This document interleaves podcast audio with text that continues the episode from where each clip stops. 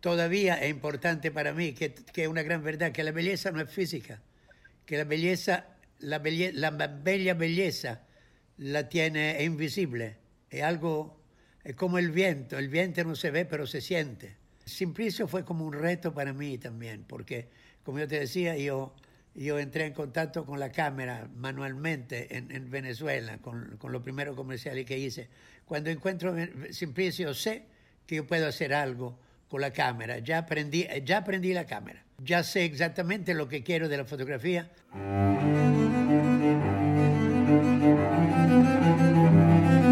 Voces del cine venezolano, una mirada crítica y reflexiva hacia el pasado de nuestro cine y un legado para las generaciones futuras en las voces de sus propios autores y protagonistas.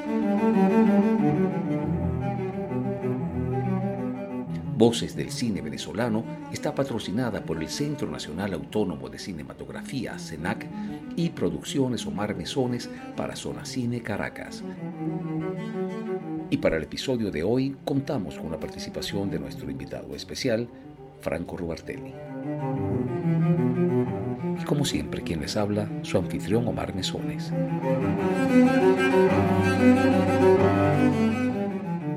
Franco Rubartelli es uno de los mm, representantes más mm, emblemáticos del cine venezolano. A pesar de que cuenta con una filmografía relativamente corta, sus películas han dejado una profunda huella en el público venezolano. Eh, Franco, naces en Florencia, Italia, en el año de 1937 y durante tu infancia eh, llegaste a ser testigo del armisticio de la Segunda Guerra Mundial. Igualmente, eh, llegaste a convivir con los reyes de Italia mientras ellos se ocultaban en las fincas de la campiña italiana. Llegas a la imagen y a la fotografía por amor a una mujer y desde ese momento la cámara se convierte en tu más fiel compañera. En los años 70 haces un primer viaje a Venezuela, un viaje temporal de trabajo, y al poco tiempo regresas enamorado del país. Con tu cámara, de nuevo, con tu cámara en la mano, abres camino en el mundo de la publicidad venezolana. Franco, ¿crees que el destino ya tenía escrito para ti que ibas a pasar el resto de tu vida acá con nosotros en Venezuela? Franco bienvenido a este nuevo episodio de Voces del Cine Venezolano. Bueno, antes de todo, déjame decirte muchas gracias por esta invitación. Es un gran privilegio oír tu palabra, merecida o no. Fueron palabras muy importantes que, que animan todavía mi orgullo de ser humano y de cineasta o de fotógrafo. Quizá entre lo tanto recorrido que hice hay un gran recorrido he recorrido en la vida porque no sé dónde empezó, no sé dónde terminará, porque he viajado, he dado mucha vuelta en este mundo. Hablando del destino, déjame decirte algo importante. Cuando llegando en este momento de mi vida, que en este momento tengo 86 años, cuando evoco todo el pasado, yo me doy cuenta que, que nada fue accidental. Yo me, me doy cuenta que nada fue casual. Creo que todo fue escrito por un guionista, toda mi historia yo creo que hay un novelista, un, un guionista, un escritor que desde el comienzo sabía todo lo que tenía que pasar, porque han pasado cosas tan increíbles, tan absurdas, tan mágicas, que solamente en la mente de una persona que planificó todo, esta, todo esto puede haberse creado la historia de, de, de Franco, porque todo ha sido tan sincronizado. Este novelista llámalo destino, llámalo señor destino, llámalo como tú quieres, pero yo soy seguro que algo mágico, una fuerza superior, puso en orden desde el comienzo todo, sabía todo lo que tenía que pasar en mi vida. Yo creo que hay ángeles, ángeles en mi vida, sí, yo creo en los ángeles, ángeles que de repente no tienen, no han tenido alas, por supuesto, yo nunca he visto un ángel con alas, pero he visto seres de carne y hueso que aparecieron, que me guiaron, que me abrieron un camino, que me dieron la llave para escoger si voy a la derecha voy a la izquierda, si escojo el bien y si escojo el mal. Pero seres que me han dado un empujón hacia, para caminar hacia adelante, ¿no?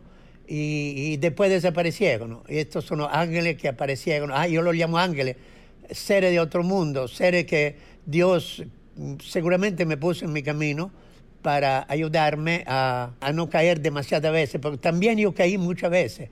Alguna vez yo caí y agradezco, bueno, en el momento de la caída uno no puede haber sido contento de la caída, uno se desespera en el momento de la caída, pero a posteriori, ahora que veo toda la película, veo todo lo que pasó, todo el bien y todo el mal que pasó, agradezco, es una palabra grande, pero sí lo siento, de verdad en este momento lo siento, agradezco la caída porque me mandaron adelante. La caída eh, eh, tuvo un momento en donde hasta tuvo dos momentos la pistola en la mano para pegarme un tiro.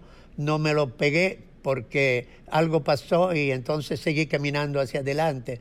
Hubo momentos en donde no había más luz eh, en el camino, pero como aquella famosa eh, cuento de Platón que dice que el niño en un cuarto oscuro llora, pero cuando entra una luz, un rayo de luz, sonríe y empieza de nuevo a creer en la vida, bueno, en la, en la, en la realidad. Entonces yo también he visto muchas veces la oscuridad y muchas veces he visto la luz de nuevo que ha regresado. Y, todo esto yo lo debo a seres de otro mundo, que quizá unido también a la voluntad, mi voluntad, porque no se puede hacer nada sin la voluntad. Evidentemente mi voluntad ha sido de seguir adelante, de continuar, ha sido muy importante, ha sido la gasolina que me ha mandado adelante, pero yo la tenía escondida en los momentos difíciles.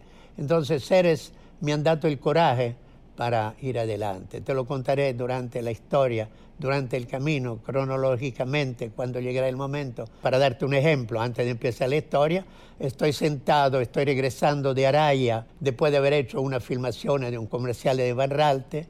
Habíamos ido de Caracas a Araya por carretera. A regreso, mi cliente eh, me dice, no quiero regresar por carretera, vamos de regreso a Caracas en avión. Entonces nos paramos en Cumaná los muchachos se van, nosotros entramos, nosotros esperamos el vuelo de Aeropostal, llega el vuelo de Aeropostal para que sea Caracas, llegan dos aviones simultáneamente en el aeropuerto de Cumaná, nosotros nos embarcamos en uno de estos aviones, nos sentamos, el avión cierra la puerta, el avión prende los motores, tú sabes que un vuelo comercial cuando cierra la, puerta, y cuando prende el motor, es muy difícil que vuelva a abrir la puerta. Entonces, de repente, el segundo comandante sale en la cabina, cuenta, no todo el mundo, no, no todos los asientos estaban ocupados, y cuenta y me dice, bueno, descubre que había dos clandestinos a bordo, era yo y era mi cliente. El avión iba a Caracas por la mar, era un vuelo, los dos aviones llegaron simultáneamente, uno iba a Caracas, uno iba por la mar nosotros, por X motivo de error en la, en la subida de la escalera, se equivocaron del boarding card de la tareta en barco y nosotros entramos en el vuelo que iba por la mar. Mi cliente dice, no le vamos a decir nada, vamos por la mar, compramos una botella. No, bajamos. Bajamos, el avión, el, segundo comandante se excusa por el error de la, de, la, de la gente en la pista, el avión se va, nosotros lo miramos con tristeza pensando que estamos sentados en aquel avión se pierde en una nube y 15 minutos después se estrella en el piace de Margarita y se, todo el mundo que habíamos visto, que había subido a bordo con nosotros, se muere.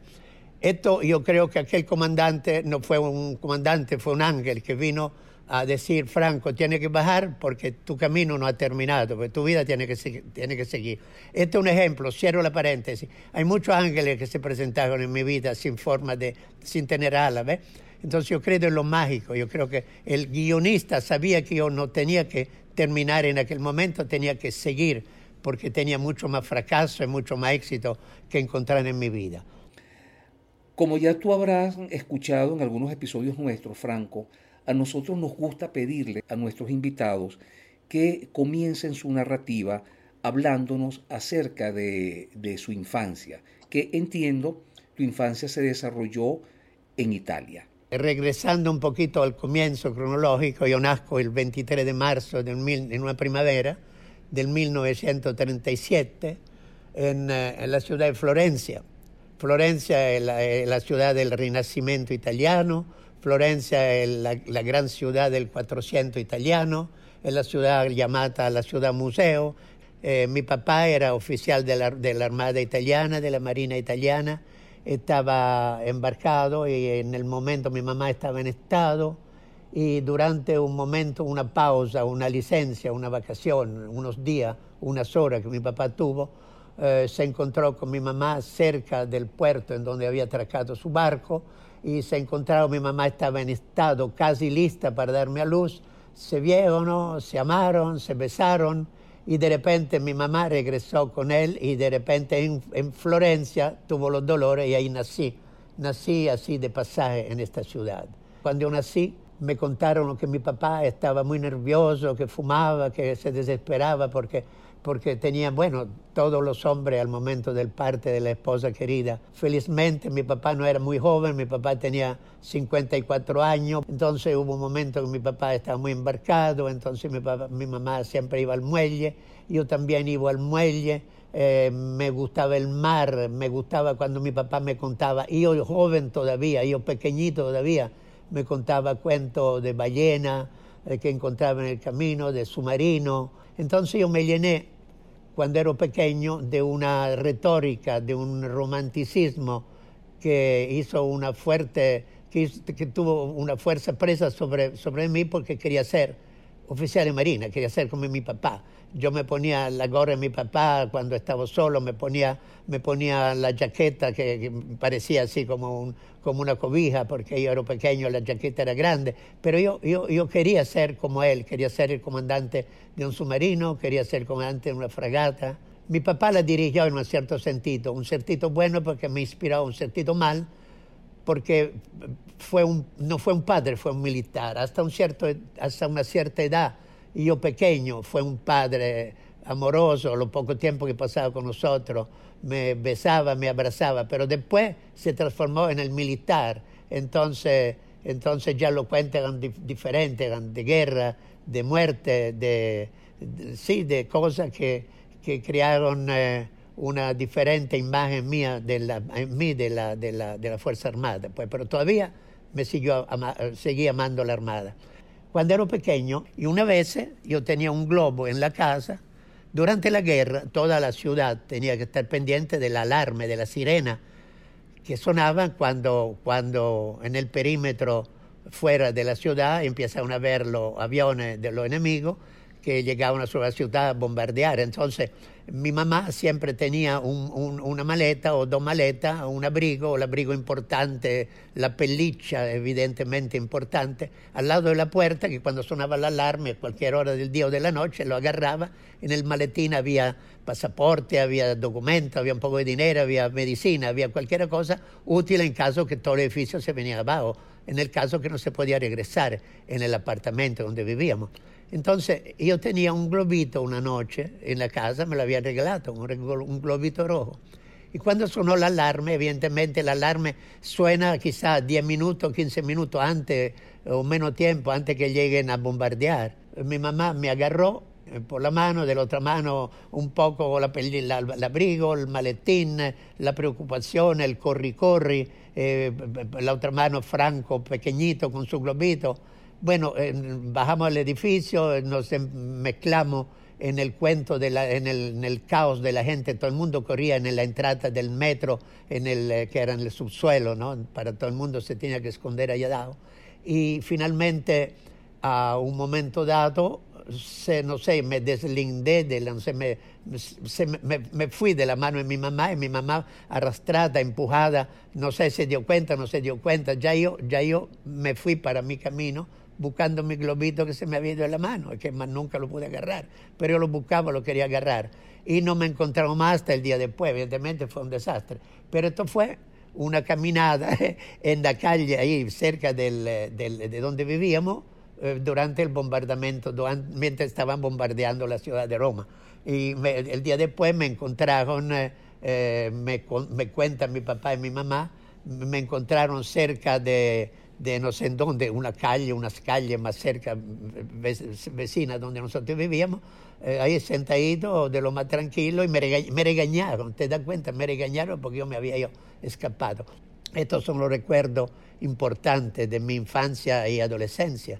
Mi papá era el comandante de, de la base naval de Brindisi, Brindisi al sur de Italia, cuando todavía nosotros estábamos con el, con el señor Hitler, con aquel señor con aquel eh, monstruo. ¿no? Nosotros estábamos con los alemanes. Después pasamos, hicimos un armisticio en el septiembre del 43 con los aliados y pasamos al otro lado. Pero esto te lo cuento en un rato. Entonces yo amaba el mar, mi papá me sabía de, mi pasión y me prometió que un día me hacía visitar un submarino. Y un día había un U-boat alemán en el puerto de Brindisi en mantenimiento, no sé qué cosa. Mira, era buena ocasión para que subiera en uno de estos eh, tiburones alemanes del mar que, que, estaba en mantenimiento. Subí, pero esto fue exactamente en la mañana del día después del armisticio. Yo, yo pasé un largo rato allá y él, inmediatamente cuando el, comandante del submarino supo ya que se estaba maquinando algo, agarró el submarino y se fue. Entonces yo estaba a bordo de ese submarino. Después tuvo que mi, papá eh, tratar de, de, negociar con el, como el comandante del submarino eh, el, regreso mío, pues, pues yo no, no, fui secuestrado, pero me quedé a bordo por accidente durante el armisticio. Los reyes, nosotros eh, vivíamos en una monarquía, el rey, la reina, el príncipe, vivían en Roma, pero para evitar de, ser agarrado por los alemanes durante, para, por el armisticio, porque los reales quisieron el armisticio, ellos se fugaron de Roma en una, llamámosla fragata, en silencio, en el, eh, en, en, a Pescara. Pescara es, un, una ciudad de mar eh, a 250 kilómetros de Roma. Ellos se fueron de noche, se embarcaron en este, en, este, en este barco para escaparse de Roma que estaba todavía llena de alemanes. Imagínate, lo teníamos en casa, teníamos amigo hoy, enemigo mañana. Entonces se escaparon y viajaron hacia Brindisi, en donde estaba mi papá. Un día mi papá recibe una orden de un, un, cable, una llamada de un barco que se había fondeado a, a poca milla del puerto de Brindisi, que le dijeron, le preguntaron, ¿están los lo, lo alemanes en la ciudad todavía? Mi papá le contestó, no, ya se fueron. Y entonces, eh, véngase a bordo. Mi papá fue a bordo y se encontró con el rey, con la reina, con el príncipe que se habían fugado. Lo trajo a Brindisi en nuestra casa y nosotros, mi papá, mi mamá, yo pequeño, vivíamos, vivimos durante uh, siete meses eh, con los reales, siete meses que se llamaron en la historia de Italia el pequeño reino del sur. El pequeño reino porque todavía vivía ahí el rey, la reina, después ellos se fueron para Alejandría de, Egipto en exilio y por allá quedaron, más nunca supimos de ellos. Bueno, pues ellos murieron porque ya la monarquía se murió en Italia. Pero yo durante toda aquella época que tuvimos los reyes a casa, yo era como el nieto de la reina, porque la reina no tenía su nieto, porque los nietos habían quedado de otro lado de la ciudad de, Italia. Y ella veía en mí lo, lo los nieticos me, me, regalaba todos los días cosas y mm, pasaba mucho tiempo contándome cuentos. Y esto fue una época que sí yo recuerdo, la recuerdo perfectamente, porque, porque fue demasiado bella y muy profunda. El tiempo pasa en mi vida, sigo, sigo, sigo, crezco, vivo con, eh, ya con mi papá que no me cuenta más los cuenticos, sino me cuenta, ya se transforma en el militar, en el militar que de repente me enseña alguna vez la matemática. Yo no entiendo, nunca entendí la matemática y no la entiendo y me pega porque no entiendo, porque no entiendo lo que me explica. Pero no era tan malo mi papá, si me pegaba cuando no entendía lo que me quería explicar. Pero finalmente lo malo de mi papá fue que fue muy duro, fue muy militar. Yo tuve en casa un militar más que un padre a un momento dado en mi vida. A pesar de esto, yo soñé de entrar en la Academia Naval yo no sé cómo pude pasar la licencia liceale, cómo pude finalmente salir airoso de, de, de, de, todo el liceo, porque mira, la química era, yo era enemigo de la química, yo era enemigo de la física, yo era enemigo del griego y era enemigo del latín. Yo era amigo de la astronomía, me fascinaba la astronomía, me fascinaba la literatura, pero el, eh, no sé cómo pude, no sé, porque tampoco era la chuleta, tampoco yo podía copiar el vecino durante los exámenes escritos, porque había examen escrito y examen orales. No sé cómo puede pasar, pero pasé. Pasé y entré finalmente en Academia Navale. Academia Navale es una ciudad que se llama Livorno e hice un primer viaje en, el velero, en el velero de la Academia de la Marina Italiana que que es como la Simón Bolívar, pero cuatro veces de tamaño el Simón Bolívar, tres veces para ser justo, grandísimo. Pero recuerdo que hicimos un, una un pequeño crucero para que, para que lo de la academia estudiaran los cadetes y sabe subir arriba de, la, de, lo, los mástices, ¿cómo se llama? Y agarrar la vela, y subir la vela, y bajar la vela, e ir descalzo en la, con el mar picado, en donde el barco va brinca a la derecha, va a la izquierda. Fue, fue, muy, fue una odisea para mí. No lo quise demostrar, pero se dieron cuenta que yo no era un hombre de mar.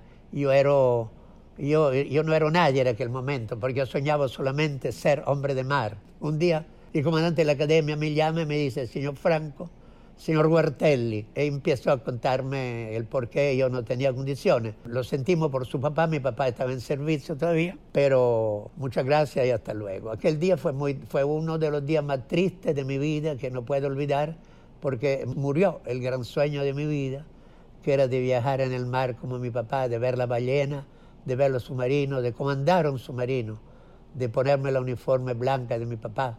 Entonces, yo salí, yo me recuerdo, salí por, la, por, la, por, el, jardín de la academia, yo salía, entraban los cadetes, nos miramos, yo miraba, ellos me miraban, ellos entraban y yo salía.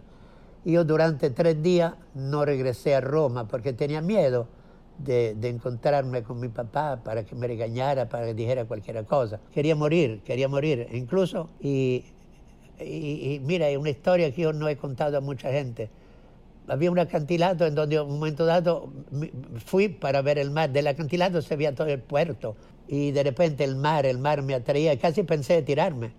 Coño, no me lo puede creer, pasó algo, un, un, un pájaro se pegó, me pasó y me dio un golpe. Y me despertó de una ilusión, de un, de un, de un drama que yo tuve en aquel momento.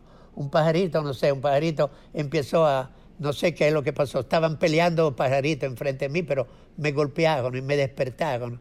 Me despertaron de, un error muy grande que hubiera hecho. Hubiera perdido mi vida, mi vida que fue tan importante para mí y tan bella para mí, la hubiera perdido a los 16, a los 17 años tirándome allá abajo.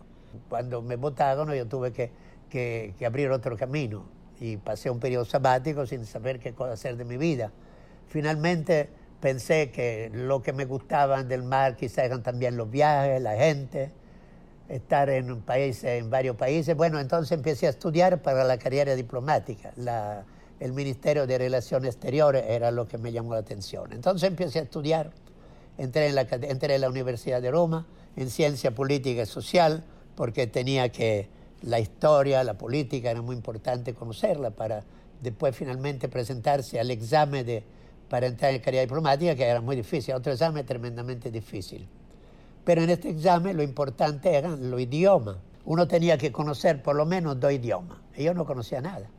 Imagínate, yo la noche me llamaba mucho la atención, antes de entrar en la academia, me llamaba mucho la atención Radio Praga. Radio Praga transmitía de noche Radio Cuba. Cuba transmitía, a través de Radio Praga, transmitía Cuba. Y Cuba hablaba en español y yo empecé a, asimilar el español oyendo Radio Praga que transmitía Radio Cuba, oyendo por la noche eh, el programa de español. Entonces yo tenía algo de español, que después por supuesto me sirvió para hablar contigo ahorita, ¿no? Por supuesto. Pero, pero no conocía, me faltaban dos idiomas. Entonces decidimos para el inglés. Mi mamá, con la pensión de mi papá que, se había, que había fallecido, nosotros no éramos una familia rica, nosotros éramos una familia eh, modesta, de, eh, humilde, una familia de militares y que no tenían absolutamente nada más que, la, el, que el, sueldo de mi papá y ahorita la pensión. Mi, mi mamá me mandó a estudiar en Inglaterra, a Cambridge, el inglés. Y aquí viene, se presenta el segundo ángel, porque sí encontré un ángel. Sí hubo algo mágico que el guionista ya sabía que tenía que pasar. Porque un día en un pub, de Cambridge, en donde yo estaba conversando, tomándome una cerveza con un amigo que estudiaba en un college, en el King's College conmigo durante el verano. Frente de mí había una mesa más lejos con otra gente. Y de repente una persona de aquella mesa levantó el brazo y yo lo interpreté como que me estuviera saludando a mí. Yo sé, yo pienso que este señor estaba llamando a una mesera que estaba caminando detrás de mí para llamarla. Yo hizo así como para saludarlo, levanté mi brazo para saludar, así. No lo conocía, pero coño, para contestarle. Y golpeé la bandeja de la muchacha que estaba, una college girl, que era una muchacha suiza, como otra muchacha de otros países que estaban como nosotros los estudiantes, estaban estudiando en época de verano para aprender idiomas. Entonces, el, idioma inglés. Entonces ella, ella la golpeé y le cayó, la bandeja, todo un desastre. Entonces yo le dije, sorry, me excuso, sorry, excuse, me, sorry. Ella se excusó también. Y yo me bajé para ayudarla, no se preocupe. Ella, bueno, esta muchacha me gustó, volví en este pub varias veces para tratar de levantármela. La levanté, me la levanté. Al comienzo me la levanté, después empecé a quererla. Empezamos a vivir juntos. Fuimos a vivir juntos en un bed and breakfast, como llaman los ingleses, donde da el desayuno y tiene la cama. Y después de un tiempo, siempre nos encariñamos, nos, nos unimos más. Regresamos a Roma. Ella era la hija de una familia muy poderosa suiza, que cuando supo que se impactó con un aventurero italiano, así me, me clasificaban como un aventurero que quería el dinero de la familia de la, de la muchacha la, la, como decía, no la abandonaron, la, dejaron solita. Ella vino a vivir conmigo a Roma, vivíamos en un pequeño apartamento, un tiempo sin ser casado, en un pequeño apartamento que mi mamá, con lo poco que mi papá había dejado, nos estaba pagando, nos estaba brindando, un pequeño apartamentico. Vivíamos felices y contentos, nos amábamos. Un día vino una amiga de ella, de Zurich. Ella era una modelo que vino a trabajar para hacer fotos de moda con un eh, fotógrafo de Roma. Un día ella le, le, dijo a mi esposa, ¿por qué no te viene a verme trabajar en casa del fotógrafo? Françoise es, era el nombre de mi esposa y más tarde, cuando nacerá en tu cuento y cuando nació en la vida, eh, también mi hija. Bueno, Françoise, esposa, se fue a visitar, eh, a curiosar en el estudio del fotógrafo, su amiga posando, modelando, el fotógrafo la vio porque mi esposa era muy bella, era bellísima, era alta, era catira, un pelo que le llegaba hasta atrás.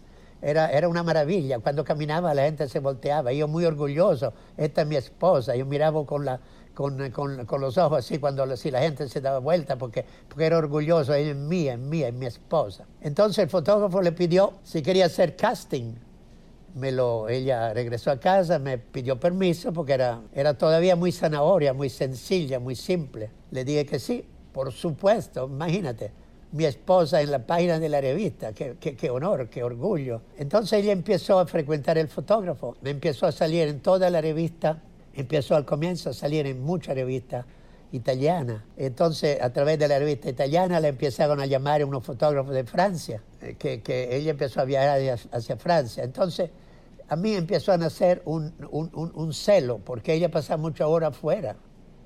Yo era muy celoso, toda la vida, hasta ahorita soy muy celoso. Pero lentamente, lentamente me di cuenta que ella se estaba alejando de la casa, porque evidentemente eh, el fotógrafo descubrió su ego, descubrió su belleza, descubrió que ella era un persona público, descubrió que podía ganar dinero, nosotros vivíamos con poco dinero, ella empezó a comprar comida, abundancia en la casa, me compraba vestidos, me compraba cualquier cosa.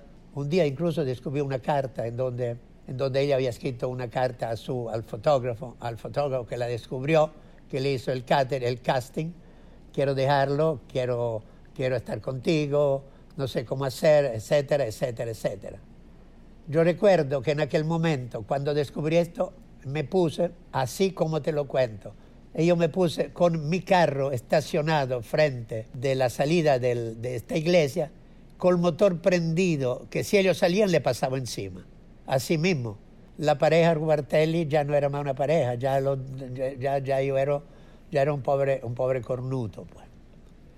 Entonces una noche aquí pasa algo una fuerza misteriosa viene en mi auxilio. Me quedo dormido esperando que ella regrese. Una noche cuando durante dos épocas del año hay colecciones en la moda, entonces ella está haciendo foto de moda. La foto de moda se hace hasta cualquier hora. Ella no, no regresó muy tarde. Me despierto en el medio de la noche. Hay una cámara fotográfica, hay una vieja laica. Me sorprendió porque esta cámara no estaba allí. El día después eh, pregunté, esta cámara nadie la puso. En esta casa vivía una mujer de servicio que venía de vez en cuando, vivía mi esposa, vivía yo.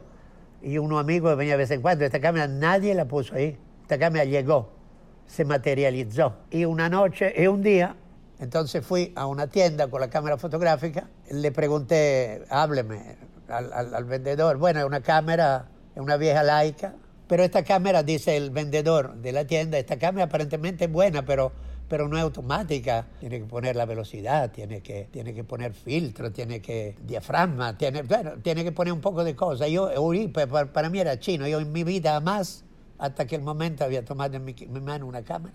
Bueno, le di, pone un rollito, pone una foto, una, una película, no le di una película de color, una película de tipo de película, de color, él puso lo que quiso, pone una película. Supe que puso después una película Ilford de 400 asas. Me, me, agarró una fuerte corazonada y le di a mi esposa, toma tu vestido, pon un poco de vestido tuyo en una maleta y nos vamos a Fiumicino. Fiumicino el aeropuerto de Roma, pero el perímetro fuera de Fiumicino hay una playa, una playa desierta, una playa oceánica, una playa de ola, una playa eh, de, de, sucia, una playa de animales muertos que viene de, traído del mar, de cosas que el mar devuelve. Pero yo no quería que me viera alguien, quería ir en una playa donde no había nadie. Fuimos en esta playa, que para mí fue la playa más bella del mundo. La playa, la salitre que venía del mar, creaba una, una, neblina mística. Yo no limpiaba el lente, creaba un filtro en el lente, yo no sabía que había que limpiar el lente. Y no sabía que había que hacer mucho clic para escoger una foto. Yo sabía que,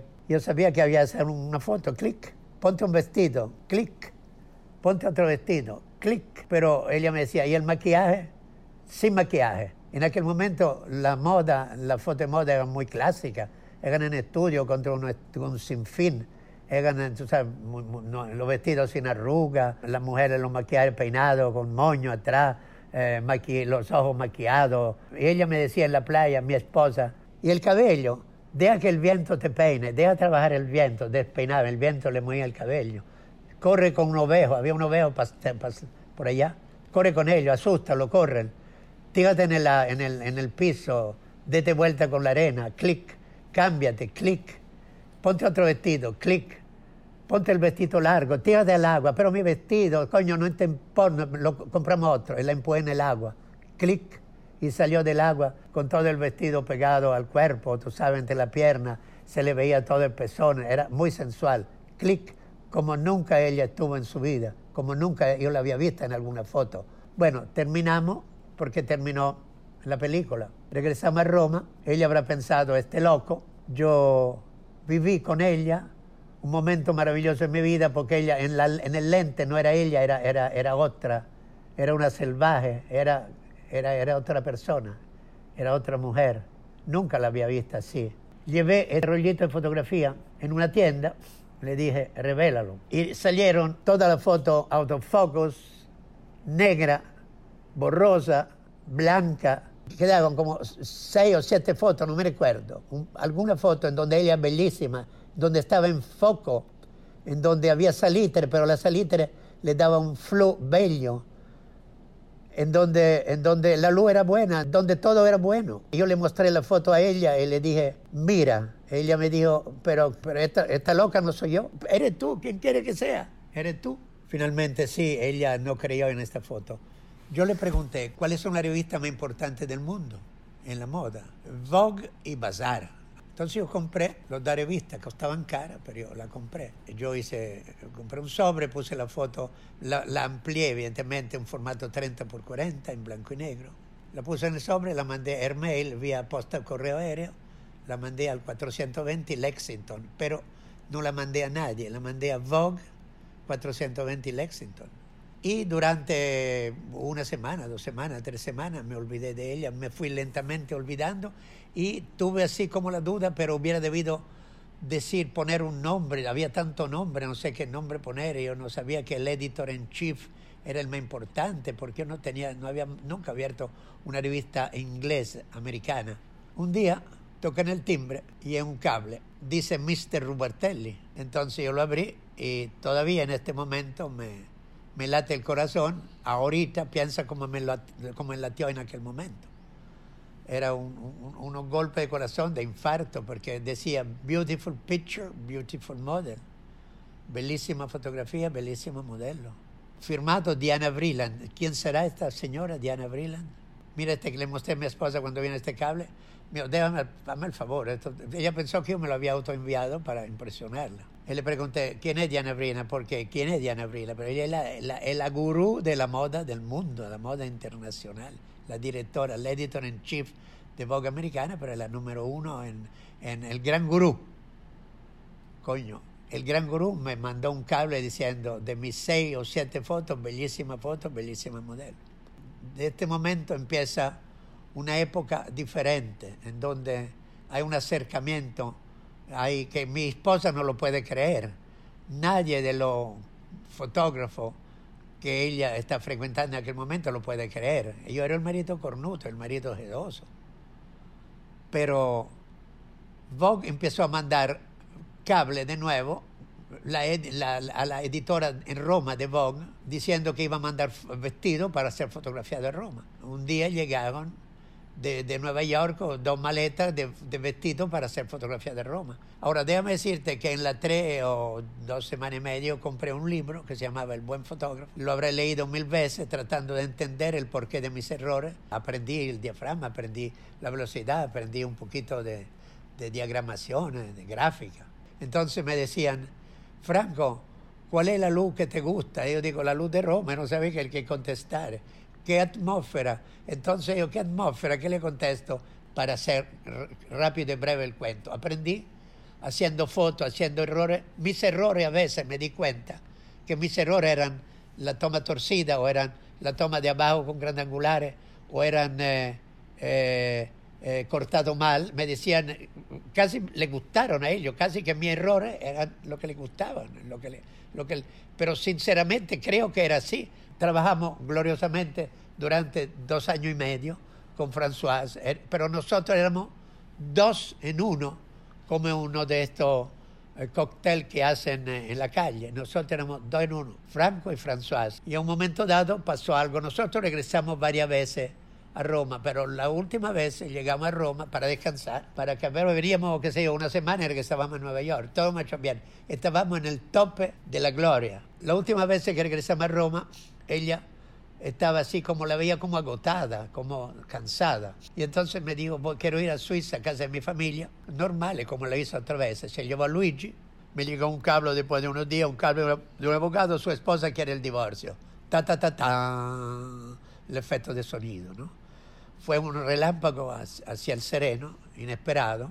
Yo creo que ella se cansó de mí, yo no me cansé de ella, no sé, algo pasó lo tremendo que pasó, que como nosotros éramos dos en uno para Vogue, Vogue no me, dio más, trabajo. No sé, a ella le dio trabajo, porque vi alguna foto en Vogue, pero a mí no me dio más trabajo, porque yo era el fotógrafo de dos en uno. Te lo digo muy sinceramente, por esto que yo digo que yo fui el fotógrafo, si tú quieres, de, de dos o tres modelos.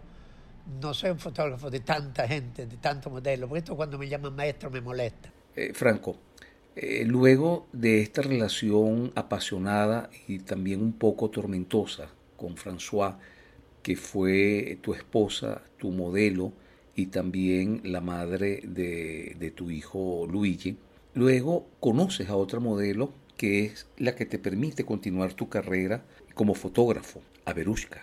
Entonces empieza una larga historia que no te voy a contar, de, de mía con, con Beruca. Yo aquel día hablo con ella. Ella es muy alta. Ella en aquel momento el tamaño no es correcto para la moda. No todo el mundo la busca. Había inclusive ido a, Nueva York con Vogue y no la habían, no habían tomada. No era una belleza, era una belleza fría, alemana, difícil, pero era bella, era increíble, era alta, six feet tall dijo Life, sacó. Grosso modo no nos separamos nunca más, vivimos juntos casi siete años. Mi historia con Veruca fue muy exitosa, fuimos de nuevo la gran pareja, la gran pareja, fuimos de nuevo dos en uno, se repite la misma historia, por esto yo soy un fotógrafo muy sui generis. Entonces llega un momento que, que termina la historia termina la historia por ella, como terminó la historia por François. llega el cansancio, 24 horas juntos son peligrosas. Llegó un momento en donde yo me sentí solo. Entonces pensé, pensé, ¿qué voy a hacer? ¿Qué voy a hacer? Voy a hacer una película. Voy a hacer un largometraje contando la historia de Franco y de Beruca, de un fotógrafo de moda y de su modelo. La película se llamaba Stop Verushka, la poesía de una mujer. Y puse todo mi dinero, yo había hecho mucho dinero. Tenía un Ferrari, tenía un Jaguar, tenía un Porsche, tenía un estudio de grabación en mi casa, un pequeño estudio de grabación en mi casa. Hice esta película poniendo todo. Tenía 30 personas, eh, un sueldo semanal de 30 personas. Todo se fue para ahí. Tenía comida y tenía, tenía mm, desplazamiento y tenía un mamá mía de gasto. Y perdí todo. Perdí la mujer. La mujer. ¿Por qué hice esta película? Porque pensé en mi mente, voy a cambiar el medio de, el medio de la, la manera de expresarme con ella. En vez de hacer fotografía, que siempre uno mata un momento con un clic. Vamos a hacer, vamos a hacer una, una, película en donde hay movimiento, en donde tú puedes expresarte mucho más que en un solo momento, un solo instante. Entonces yo hice esta película pensando de rescatar, de regresar con ella, que ella regresara conmigo, pero no regresó conmigo y la perdí. Y con ella perdí el Ferrari, perdí el Jaguar, perdí el Porsche. Franco, luego de haber finalizado tu relación con Berushka, y de haber mm, dirigido y producido la película eh, Poesía de una mujer, y, de haber sufrido el terrible fracaso económico de esta película, a mediados de la década de los años 70 del siglo pasado, del siglo XX, eh, llegas a Venezuela. Yo vine y pasé dos semanas haciendo trabajo para Vogue francés en Venezuela, conocí toda Venezuela, tenía guardaespaldas, volando aquí, volando allá, helicóptero arriba, helicóptero salto antes, de todos los lados. Y cuando terminamos, conocí gente, regresé a París. Viví a París eh, quizá una, dos semanas, cuando me llega el cable de Diego Aria, que me invita a, Venezuela para hacer un trabajo para la CONAUT. Ahí yo llego a Venezuela en el mayo del año 73, que exactamente hace 50 años. Y así empieza mi estadía de 50 años en Venezuela. Eh, llego en Venezuela en el mayo del 73, soy seguro que era el mayo del 73, entonces empieza mi largo periodo en Venezuela. Tuve que empezar de cero en Venezuela, pero empiezo y me pone dos meses en el Hotel Ávila, esperando que me llame para orquestar, para planificar el trabajo, pero no me llama nunca. Y un día su secretaria me avisa, mire, su avión está reservado para París el próximo viernes otra, otro relámpago, otra ducha fría. Entonces yo había conocido varias personas. Tiene un rinconcito de tu casa donde puedo estar, todo. Nos gustaría, nos gustaría, nos gustaría. Pero uno me dice, ¿cómo no? Miguel Otero Silva. Y yo vivo un año en casa de Miguel Otero Silva. Hasta que un día yo hice, eh, en la, me presentaron, ¿no? presidente de una agencia italiana, se llamaba Publicidad Fornari, se llamaba. Entonces, como yo era el fotógrafo de moda, el famoso fotógrafo, etcétera, etcétera, etcétera, me pidieron hacer un comercial de Van Ralte, que era un cliente de ellos no sabía utilizar una cámara de cine. Entonces me piden hacer un comercial en 35 milímetros de Marral. Bueno, me organizo, pregunto, pido, me mandan a, Tuna Film, en donde había un famoso señor Orzali que me enseña cómo hacer, cómo usar la cámara.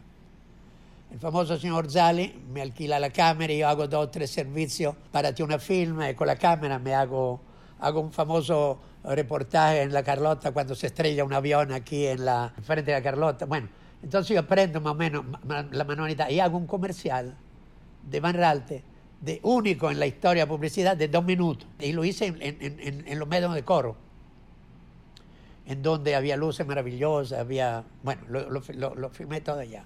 Y esta película ganó el primer premio ANDA de mi vida. Franco, llegamos ya a finales de los años 70 y aparece Simplicio. ¿Cómo nace esa película? yo voy a Margarita para hacer un comercial de un whisky. Y la última toma de este comercial era una botella puesta al final del muelle de Juan Griego, en uno de estos, sé cómo se llama, donde, de hierro, que, donde amarran los barcos. La toma era el gran sol detrás de la botella, una toma hecha con un 600 milímetros con teleobjetivo, una toma medio curso, y pues el cliente lo quería así. Y pasamos toda la tarde preparando la toma, tú sabes, con un objetivo largo, pesa, el trípode nosotros los cineastas ya en el muelle de Juan Griego, eh, la gente se acercó para curiosar, eh, se hizo un grupito de personas interesantes y ahí había un niñito muy pícaro que tenía la, una bandeja con alea de mango. Nosotros le compramos toda alea de mango porque la tarde fue larga porque la alea de mango era muy buena. Y este niñito quedó al lado de mi cámara mirando lo que yo hacía. Bueno, este niño fue el, el coprotagonista de la película Simplicio. Entonces, Cuando llega la hora, ya todo listo, llega el sol, el sol está llegando, listo muchachos, listo, listo, listo, una lanchita se pone exactamente entre la mira y el sol, entre la botella y el sol, se para allá una lanchita con un viejo pescador que era Simplicio y se pone ahí pescando los corocoros. Entonces gritando, épale, váyase. El señor saludaba porque pensaba que nosotros lo estábamos saludando. No pude hacer la toma aquel día, la repetiremos dos días después la toma. Pero algo me hizo plin, algo me llamó la atención de este viejo. No sé, porque en el teleobjetivo yo veía, no era un close-up, yo veía una barba blanca, un sol, el sol le, le filtraba en su cabello. Yo creo que este señor se puso de acuerdo con el sol para crearme una magia aquel día. Era la magia del atardecer de Juan Griego, porque, porque no hay motivo que cuando estamos listos para filmar se pone, pácate, exactamente en el mismo sitio se para un señor a pescar. Yo quise conocer a este señor el día después, lo fui a conocer, pero el señor era un viejo de 80 años, sentado en una sillita casi que rozaba el piso, que nos saludó con una sonrisa así, con la mano así, que nos saludó, que parecía que nos conociera desde siempre. Y esto era Simplicio. Y entonces quedé un rato hablando con él y regresé otra vez a Margarita. Cuando regresé a Margarita, regresé para conocerlo y para, para, para visitarlo y regresé. Y la próxima vez regresé con un Nagra. El Nagra era un, un grabador profesional con la cinta grande profesional, grabando con micrófono lo que me contaba. Y así nació la película Simplicio. Para mí, porque mi vida es antes y después de Simplicio, porque yo me había quedado, gracias a Diego Arias, un tiempo en Venezuela gracias a Miguel Oteo Silva, pero, pero no era así una, una estadía firme. Me quedé definitivo en eh, Venezuela cuando la gente empezó a decir, tú eres lo de Simplicio, tú eres lo de Simplicio, tú eres lo de Simplicio. Todavía es importante para mí que es una gran verdad, que la belleza no es física, que la belleza, la, belle, la bella belleza la tiene, invisible, es algo es como el viento, el viento no se ve pero se siente. Simplicio fue como un reto para mí también, porque como yo te decía, yo, yo entré en contacto con la cámara manualmente en, en Venezuela, con, con los primeros comerciales que hice. Cuando encuentro Simplicio sé que yo puedo hacer algo con la cámara, ya aprendí, ya aprendí la cámara, ya sé exactamente lo que quiero de la fotografía, porque soy un esteta, porque me sé conozco de gráfica, conozco lo bello, conozco la luz, conozco el sol, conozco el amanecer, conozco el atardecer, conozco todo eso. Soy como manejarlo. El niño, el niño pasó varias horas, todo el tiempo, porque llegó casi con nosotros. Era uno de estos niños descalzos de, que van por ahí por el muelle, porque vendiendo jalea de mango que hacía su mamá. Y él la vendió, y te digo, la compramos todo, pegajosa, me tenía que lavar la mano porque me pegaban. Pero el niño tenía un ángel, no sé por qué lo usé, porque tiene un ángel. Que simpático este niñito descalzo, pobre, que se interesa de la cámara, tocaba la cámara, me tocaba el lente, yo decía, no me lo toque, me lo seguía tocando. Entonces, cuando yo regresaba, ya me, a Margarita, yo me acostumbraba, era un itinerario obligatorio, tenía que pasar por los Millanes a buscar, a buscar el niño, y con el niño íbamos a visitar a Simplicio. Íbamos a visitar, nos sentábamos ahí, una cervecita, algo, eh, estaba o uno coro coro que fría la, la hija, y no comía, nos ensuciábamos la mano. Su filosofía no iba más allá del horizonte de su, de, de, de, su playa, de su mar, porque él nunca fue más allá de ese. Me dijo, el único viaje que hizo fue, fue a Caracas cuando salió la película Simplicio. Cuando llegó a Caracas, en la película Simplicio, en el estreno de Simplicio, todo el poliedro, cuando él salió se pusieron de pie todo y no paraban de aplaudir. El viejo pescador de Margarita, que cuando se murió, en vez en su tumba, en vez en su tumba, en vez de escribir Simplicio Antonio Rodríguez, el más gran pescador de Margarita, está escrito Simplicio Antonio Rodríguez, actor de cine y televisión.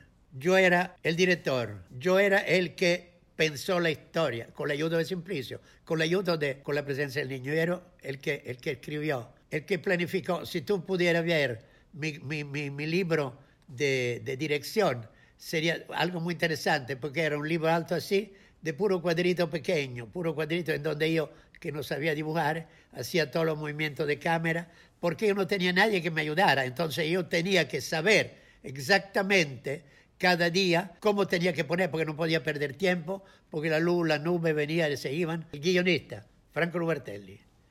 el director de la película, Franco Rubertelli, el camarógrafo, Franco Rubertelli, el director de fotografía, Franco Rubertelli, el productor, Franco Rubertelli, con la ayuda de un señor que se llama Antonio Lecuna, que me dio un poco.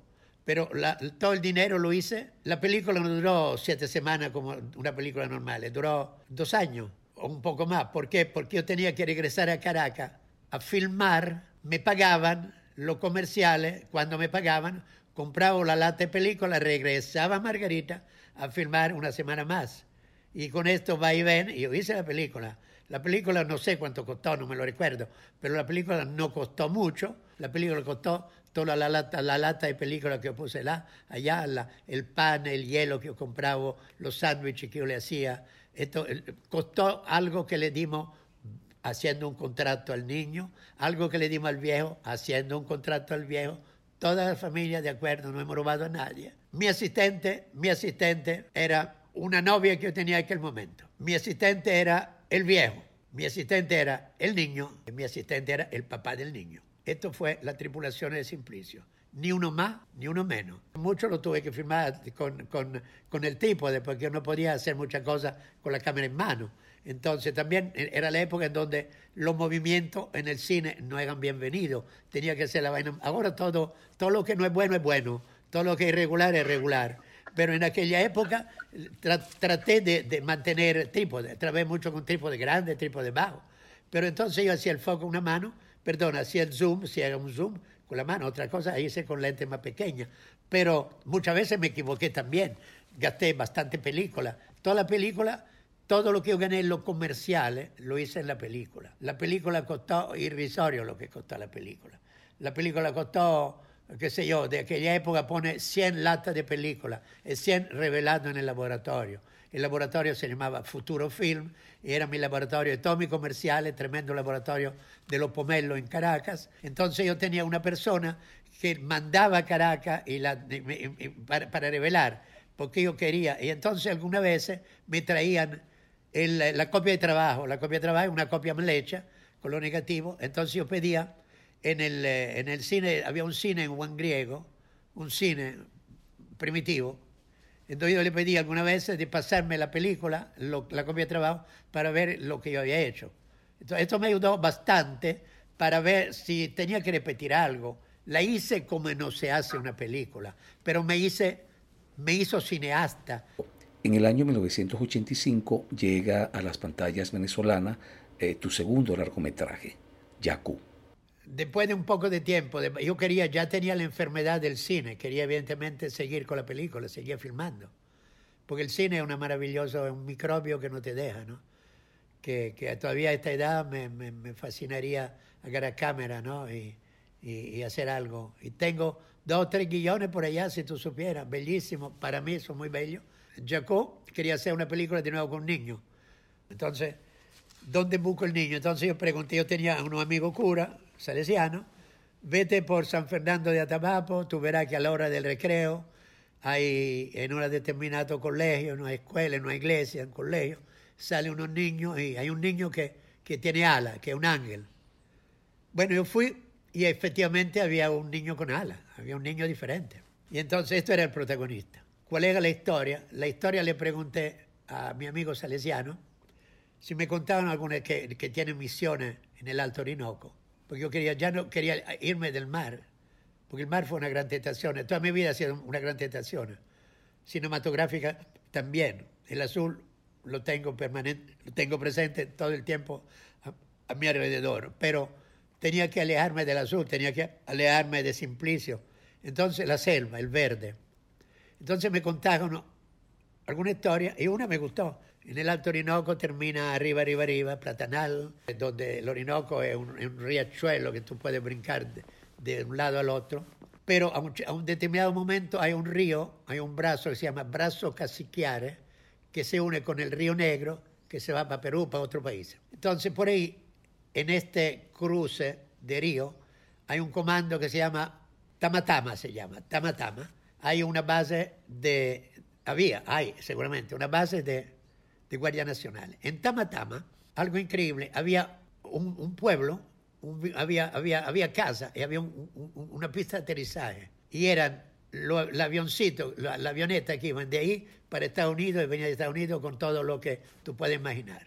Pero entonces el cuento de los cura era que por el río Casiquiare sale mucha droga, mucho minero, mucho diamante. Y se van, por ahí se van para Río Negro y de ahí chao. Entonces a mí me vino la idea de un personaje sui generis, de un ladrón de diamante, que en vez de ser un hombre fuera una monja, fuera una mujer. Bueno, la historia de un niño, más o menos de la edad del niño de Simplicio, que vive en un colegio. Lo mandaron en un colegio, el colegio ahí en la selva, ¿no? El niño estudia, pero se quiere, quiere regresar a su, a, su, a su chabono, a su caserío. Se escapa, una vez se escapa y se lleva un perro y se lleva un, lorito. Se escapa en el río y va del otro lado, en donde, el otro lado del, del río, en la selva. Tiene que caminar en la selva para llegar a su chabono.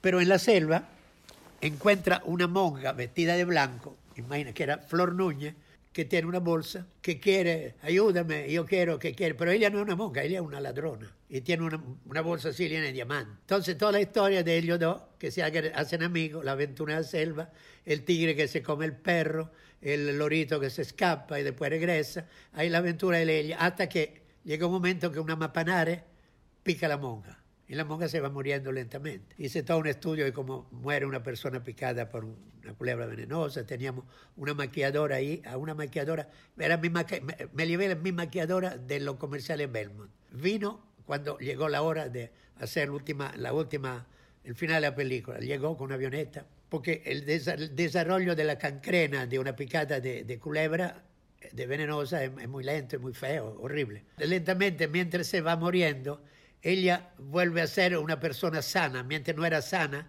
se transforma en una persona sana, hasta el punto que cuando muere le regala un diamante grande así al niño, para que tú puedas vivir, y todo el paquete de ella lo agarra y lo tira al río. Entonces muere la monja.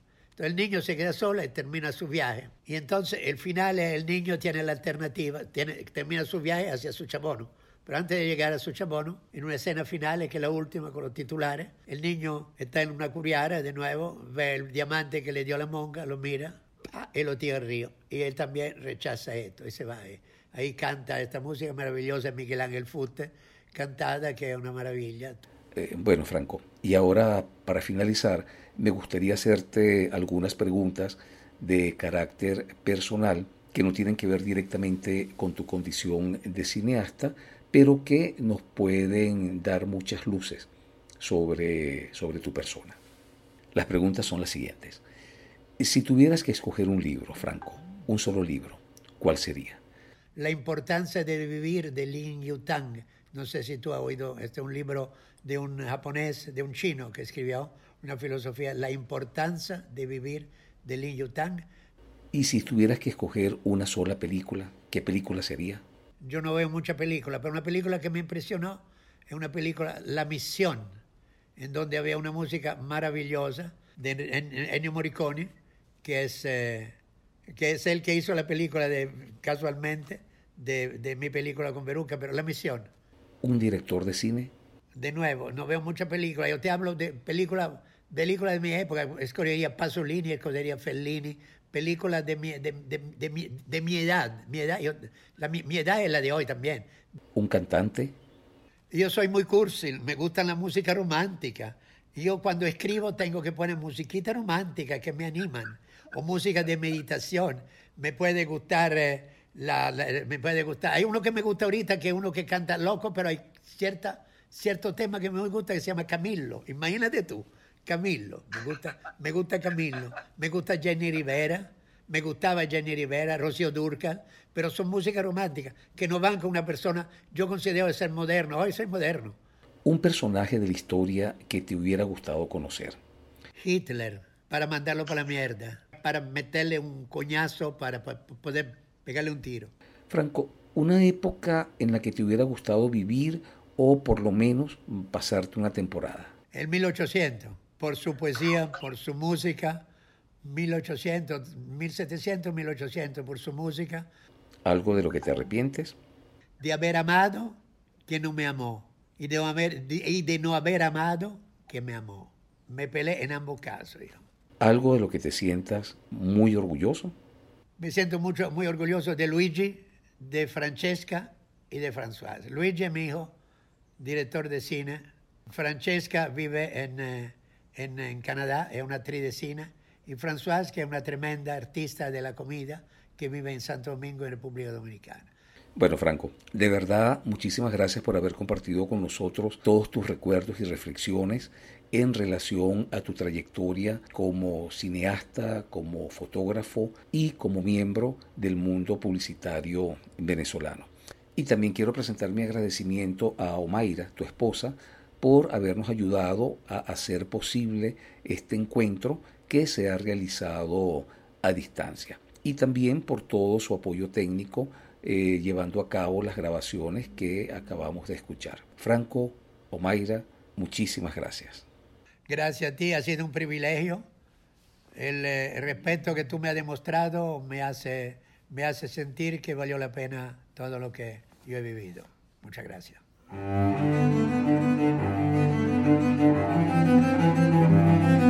Voces del cine venezolano una mirada crítica y reflexiva hacia el pasado de nuestro cine y un legado para las generaciones futuras en las voces de sus propios autores y protagonistas.